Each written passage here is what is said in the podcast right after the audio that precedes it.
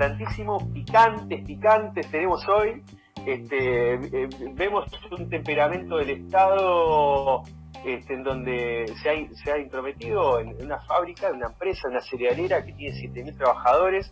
Ahí Federico Bacareza está cargado de información. Fede, ¿cómo de la mano? ¿Cómo, cómo? Antes que nada quiero saludarlo a Andrés, mandarle un, abrazo muy grande que se acaba de incorporar al grupo.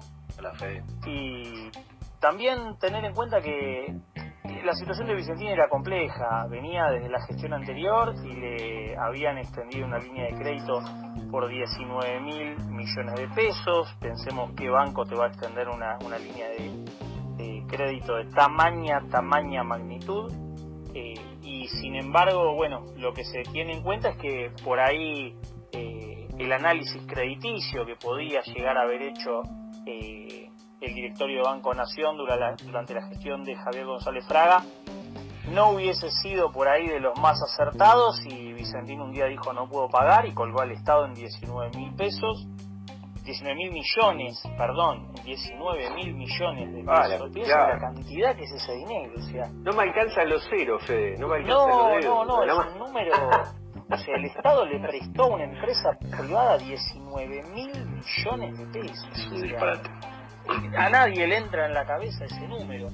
Eh, bueno, lo que sucedió, lo que terminó sucediendo es que Vicentín un día dijo no pago, no tengo plata, no puedo pagar, y ahora el Estado sale a hacerse cargo de los activos. Ahora lo que hay que tener en cuenta es que, bueno, ah, bueno, mirá, nos quedamos con Vicentín, le apropiamos, sí, pero los activos de Vicentín no valen 20 mil millones de pesos.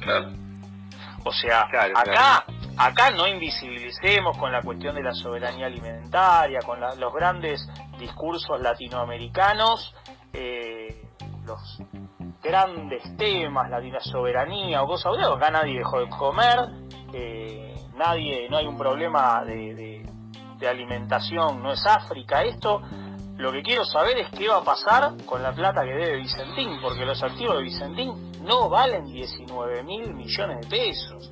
Y quiero saber también, y, la sociedad quiere saber qué va a pasar con González Fraga y qué va a pasar con la gestión que tuvo el macrismo cuando estuvo a cargo del Banco Nación. Eso es lo que hay detrás. Vicentín, si, si, el Estado hubiese fundado una empresa como Vicentín, no sé si hubiese gastado en activos 19 mil millones de pesos. Entonces, mm. lo que quiero saber es si me estoy comiendo una manzana podrida, por hablarlo claramente, saliendo a decir, eh, la soberanía alimentaria es algo, bueno, es una empresa más. ¿Sirve a la Argentina? Sí, en cierta medida sirve. O sea, también se podría haber creado una empresa así, no sé si hubiese salido 19 mil millones de pesos. La acción es buena, yo estoy de acuerdo, la acompaño. Lo que quiero saber es qué va a pasar con el remanente de ese dinero, dónde está el remanente de ese dinero, dónde se fue el remanente de ese dinero. El Estado tiene que recuperar ese dinero. Bueno, eh, entiendo que eso está en etapa de concurso preventivo. El concurso preventivo es de concurso donde tiene que analizar todos los balances, Eso por lo menos es lo que indica la ley de concurso de quiebra, ¿sí? Y ahí es donde se detecta, se detecta la fuga de activos, si es que realmente la hubo, y en función de ello también es que el juez del concurso, que es un juez comercial, ¿sí? estará autorizado, si detecta delitos, a hacer las, pertinentes eh, denuncias penales, ¿sí? Eh, yo entiendo, Fede, la, verdad que sí, te escuché atentamente, y entiendo el análisis y lo comparto, eh, pero hay un tema Fede, que sí, que no digo que me ha servido, pero que realmente es novedoso, este concepto de soberanía alimentaria. no, es, me parece a mí que hay algo más, hay algo más acá digamos, que un análisis de activo y pasivo de un balance, dónde está la guita, quién se la llevó, en qué se la patinaron, bueno, acá no, pero eh, eh Juanjo, ¿cómo, es esto? Eh, hoy charlando reunión de producción, este eh, Juanjo me contaba que ya en algún momento hubo ahí por parte del sindicato de amas de casa, creo, ¿no? Un concepto de soberanía alimentaria Sí, Basti, ¿cómo anda? Buenas tardes a todos. Eh, desde la Subsecretaría de Defensa del Consumidor, eh, bueno, la Sama de Casa tenía que ver con este concepto de conocer como consumidores lo que comemos, eh, conocer los derechos y bueno, en, lo que respecta al tema de hoy, esto impacta de, alguna manera en lo que es las políticas de, producción e distribución, lo que se entiende que con esta intervención que va a hacer el Estado en Vicentín, que lo va a hacer a través, bueno, de, del que aparentemente iba a ser ministro de Agricultura en su momento, que había sido delgado y bueno, hoy es el interventor, este, y IPF Agro va a estar eh, participando en esta acción, con lo cual eh, hay una expectativa de que el Estado pueda eh, participar de la misma en los precios testigos de, algunos alimentos, eso es lo, que uno ve como, como positivo. Obviamente coincidimos en, en que hay que investigar porque bueno esta empresa eh, tomó un préstamo, alguien se lo dio y aparte fue aportante de la campaña en el 2019, no eso no hay que desconocerlo. Pero, pero sí, obviamente eh, la noticia es positiva y obviamente habrá que investigar qué hay detrás, pero hoy lo dijo también el presidente que una de, el primer paso es eh, hacerse cargo, digamos, de la dirección para intervenir y conocer de fondo eh, cuál es la situación real de la empresa. Cuando le preguntaban de la agencia Bloomberg, bueno, qué iba a pasar con los socios de, de, Vicentín, ¿no? Bueno, el primer paso es eh, establecerse y tomar la dirección de la empresa y sobre todo garantizar los puestos de trabajo y, la, y las empresas asociadas. Así que bueno, eh, es la sin duda eh, la noticia del día. Fede, en algún momento cuando nos propusimos hacer este programa dijimos, seguramente seguirá transformando de a poco a poco en una charla de café más que en un programa de radio. Yo creo que hoy estamos, y dentro de ese contexto de idea, quiero que te despache a ver qué piensa Federico en el concepto de soberanía alimentaria, porque acá me parece que es el valor, es lo que está haciendo un poco de ruido, ¿no? Dentro de esto no es un concurso común y corriente, ¿no? Un concurso, este, un concurso preventivo es una, es una etapa, es, a ver, eh, hablando como, como así tipo cuentito, ¿no? Para que se entienda. Cuando vos tenés una pyme y te, te tapa el agua, ¿sí? Te tapa el agua porque te tapan las deudas, es más los pasivos que los activos, vos entras en un escenario que se llama cesación de pago. Significa que no podés pagar. No podés pagar porque no te alcanza la guita, porque no te alcanzan los números. Esto nosotros, bueno, venimos con fe de la gremial empresaria, hemos visto muchos ejemplos de esto. Yo del estudio jurídico también, más en los últimos cuatro años, ¿sí? porque acá llueve sobre mojado. En los últimos cuatro años mi estudio nunca antes había tenido tantas consultas sobre cesación de pago por las crisis que, atravesaban las pymes frente a este, este, esta política neoliberal que hemos padecido. Eh, pero entonces, eh, cuando, cuando vos este, este, no puedes pagar, entonces tenés que llevarle ese problema al juez. Le llevas ese problema al juez y dices, mire juez, quiero pero no puedo pagar. Entonces es cuando entras en negociación con los acreedores, con quita, y ahí vos necesitas el acuerdo del 66%, ¿sí? que, es, lo que vos estás proponiendo, que voten el 66% de tus acreedores, ¿sí? para poder homologar, homologar este acuerdo. Ahora, ese 66% también debe representar por lo menos el 51% del monto del capital adeudado. Eso básicamente es un concurso preventivo, ¿sí? Y siempre está este concepto de salvar a la empresa, siempre se hace el esfuerzo, por lo menos desde la justicia y de los acreedores, de salvar a la empresa como, como, como, como, cuestión social. Si se sabe que detrás de la empresa hay familias, hay movimiento económico, está el Estado, proveedores, bueno, un montón de cosas, microclima económico se genera detrás de cada, de, cada pyme. ¿sí? Eh, pero acá vemos que ya ha, ido un poco más allá el Estado, se ha presentado el concurso preventivo, pero el Poder Ejecutivo ha enviado una, una además de designar compulsivamente un interventor, ha enviado un proyecto de ley para, para apropiar eso. Y ahí es donde está lo distinto, lo, lo, distinto respecto de los clásicos concursos, ¿no? Más cuando se habla de la soberanía alimentaria. Sabemos que Vicentín es una cerealera, ¿Tenemos idea qué, qué, tonelada, qué tonelada Vicentín exporta, se dedica al mercado interno? Eh, es una empresa que viene desde el año 1930 aproximadamente. 1929 era una de las seis principales empresas exportadoras de, de, granos y productos oleaginosos. Era una empresa muy, muy grande. Era una empresa que exportaba por más de casi 1.500, 2.000 millones de dólares al año. Estamos hablando que era una empresa eh, sumamente sólida, sumamente fuerte, una empresa nacional que competía justamente con eh, empresas internacionales en el mercado internacional, que tiene que ah, bien. todo lo que es. Sí, sí, sí, es una empresa sumamente importante. Sí, sí, es una empresa netamente, era casi te diría eh, uno de los principales líderes exportadores, agroexportadores de la Argentina. Y lo que tenía principalmente es que es una empresa argentina, o sea, no era una empresa como decirte eh, Costco de China o Nidera o eh, alguna de las grandes empresas Cargill, por ejemplo, que es francesa, sino que era una empresa netamente de capitales argentinos. Ahora digamos, el concepto de soberanía alimentaria, el concepto de soberanía ya de por sí es lo primero que hay que analizar y ahí Juanjo seguramente va, va a hacer un análisis más profundo de esto. Y después, así como analizamos el concepto de soberanía alimentaria, también podemos analizar el concepto de soberanía alimentaria del concepto de soberanía económica, de soberanía aeronáutica, de soberanía médica, cualquier cosa que nosotros nos imaginemos le, que le podemos añadir al lado del concepto de soberanía, podemos decir, bueno, también vamos con la soberanía alimentaria.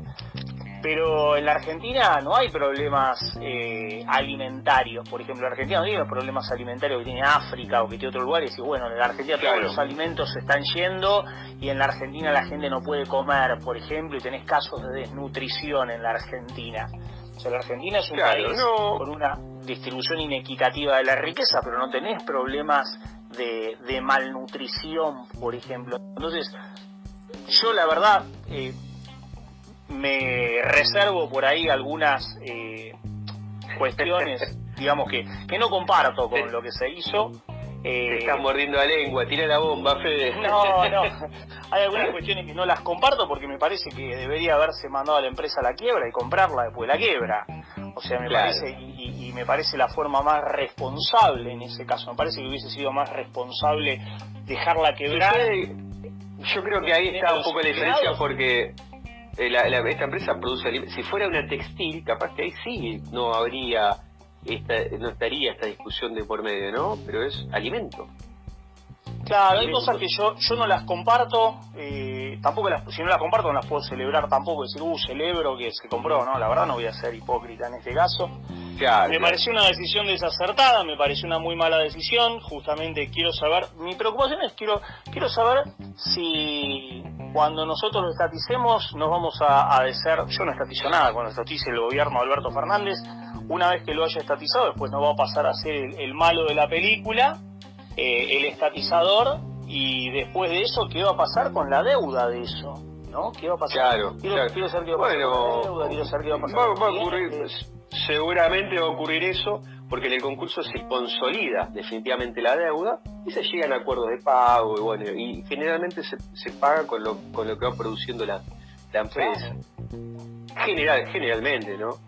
¿Y ahora qué pasa con los estados? yo ahora, por ejemplo, no, bueno, el Estado es un sujeto de derecho, que sea un, eh, sujeto de derecho significa que es susceptible de adquirir derechos sin contraer obligaciones, tiene un quid propio, puede ser accionista perfectamente, quizá hay que ver, yo la verdad no tuve acceso al texto del proyecto de ley, pero quizá con el 51% y el resto, el 49%, eh, el 49 digamos de activos privados, este se podría ayornar definitivamente un rumbo, un rumbo de la empresa y, y, sepa, yo ahora estoy trabajando, no los quiero aburrir, aparte nos, está quedando poco, pocos minutos, pero yo estoy tratando en estos momentos de salvar un frigorífico en La Pampa, en General Hacha, que también está en una misma eh, situación con un paseo de 64 millones de pesos. Sucede, Fede, que de la experiencia desde mi experiencia profesional, lo que observo es que estas empresas que mueven realmente esos ceros, mueven esos números,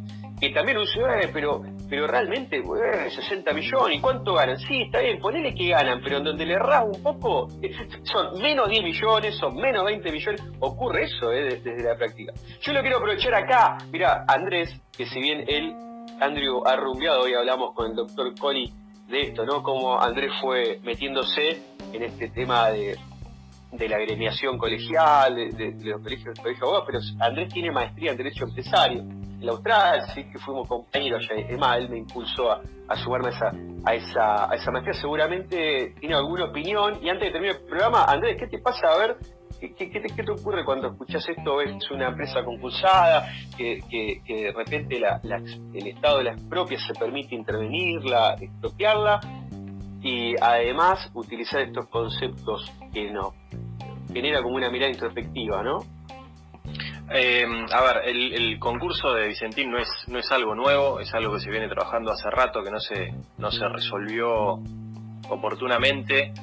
Incluso hay hasta eh, innovaciones tecnológicas desarrolladas en torno a ese concurso, con lo cual también es de, interés de toda la, la, gama de profesionales del derecho procesal electrónico. Eh, y la verdad que en cierto punto comparto un poco lo que, lo que dice Fede en razón de que hay una frase muy buena que habla sobre los abogados buenos y los abogados malos y dice no es bueno el abogado del detalle, o digamos, en realidad la frase dice lo siguiente, es bueno el abogado del detalle, pero mucho mejor el del contexto. Ajá. ¿Qué quiero decir con esto? Esto la podemos trasladar a todo. Claro.